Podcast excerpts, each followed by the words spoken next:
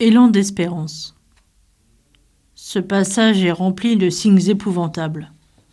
En fait, la fin du monde a débuté avec la mort et la résurrection du Christ.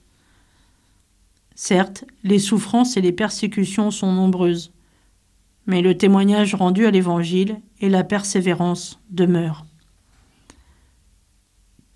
La finale de l'Évangile de Matthieu souligne cet appel à proclamer la bonne nouvelle à toutes les nations c'est la condition pour hâter l'avènement du royaume qui ignore aucun peuple, aucune race, aucune culture à cause de leur origine et de leur fin commune. Tous les peuples forment en effet une seule communauté. Ils sont une seule origine, puisque Dieu a fait habiter tout le genre humain sur toute la face de la terre.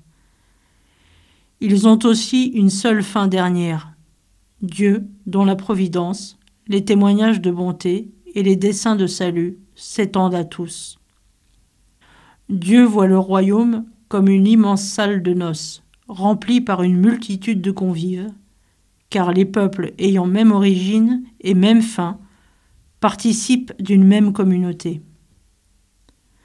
Dans le foyer que nous dirigions avec mes sœurs, nous accueillons des étudiantes de toute nationalité, culture et confession.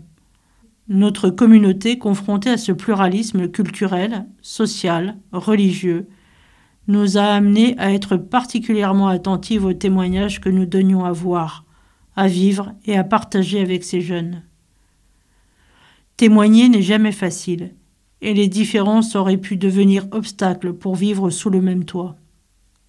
Au contraire, elles sont devenues le terreau d'un respect mutuel, d'un dialogue, d'une compréhension plus accrue de l'autre, de ses croyances et aspirations.